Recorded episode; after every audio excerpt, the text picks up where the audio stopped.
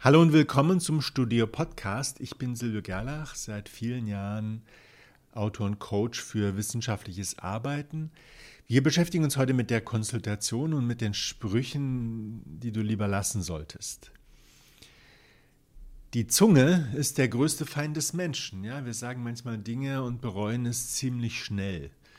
Wir sollen natürlich ehrlich sein, aber wir müssen nicht alles sagen, was wir denken und möchten. Hier ist der erste Spruch, den Thesis-Betreuende auf keinen Fall hören möchten. Mir reicht eine Vier in der Arbeit. Das sagt zweierlei über dich. Du willst dich nicht besonders anstrengen und du willst gegen den Betreuer wetten. Das solltest du lieber nicht tun, weil er sitzt oder sie sitzt am längeren Hebel. Der zweite Spruch, ich will nur noch fertig werden mit der Thesis. Das kann das vorherrschende Gefühl sein bei dir. Aber wenn du das so rüberbringst, heißt es, ich geringschätze deine Arbeit, ist eigentlich egal, äh, lass mich einfach durch.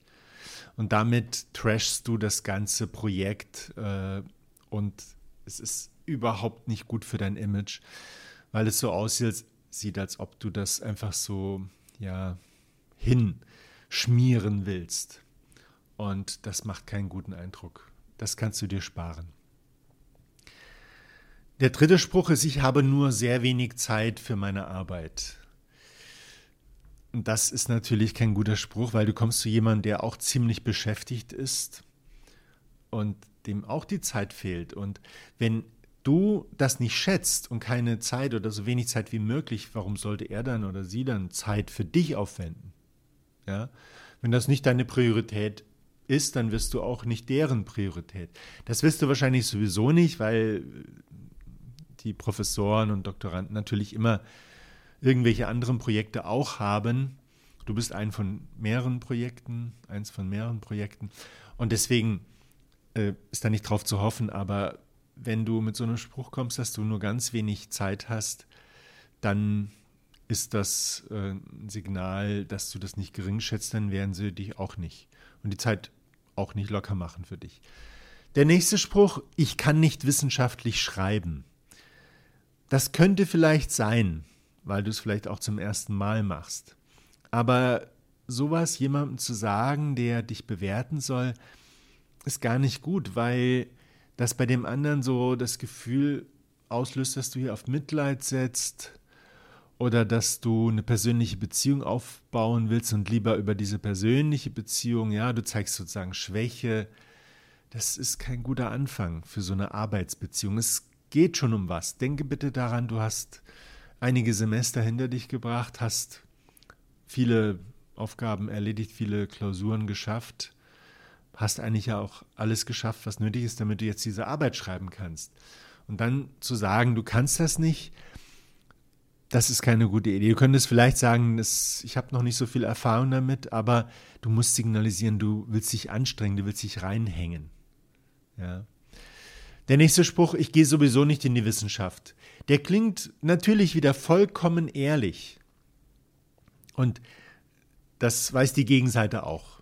Natürlich, wenn das anders wäre, wüsste sie das auch, dass du in die Wissenschaft gehen willst, du willst promovieren und Wissenschaftlerin werden.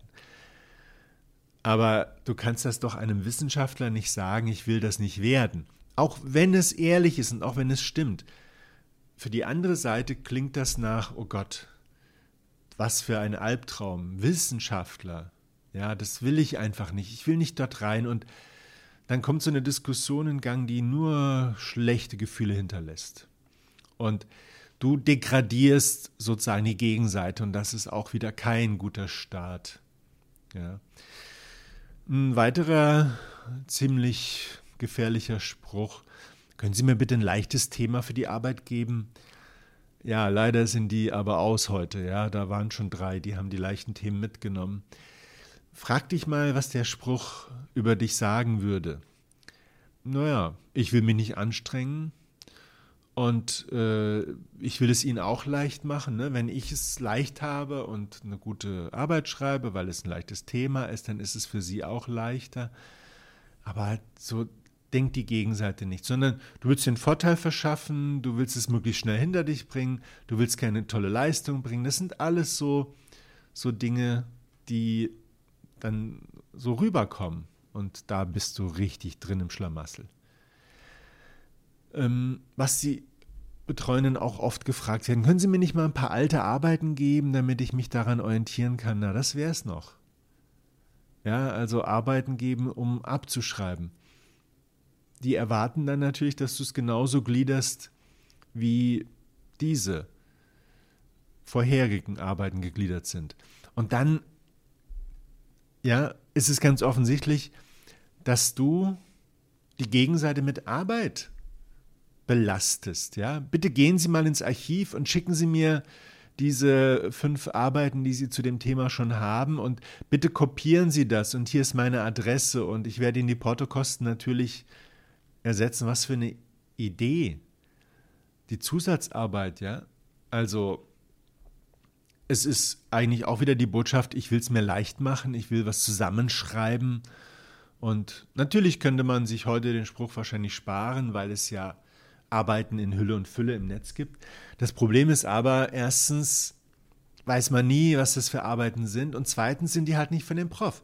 Wenn man Arbeiten bekommt, die dieser Professor, diese Professorin bewertet hat und für gut befunden hat, na, dann muss man sich einfach nur daran halten, dann wird die eigene Arbeit auch gut bewertet. Ja?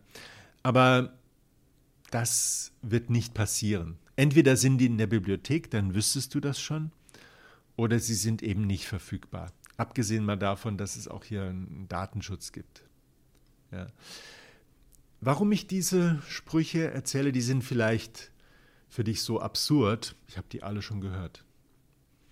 Und ich habe das auch gespiegelt bekommen, dass das so die Einstellung ist.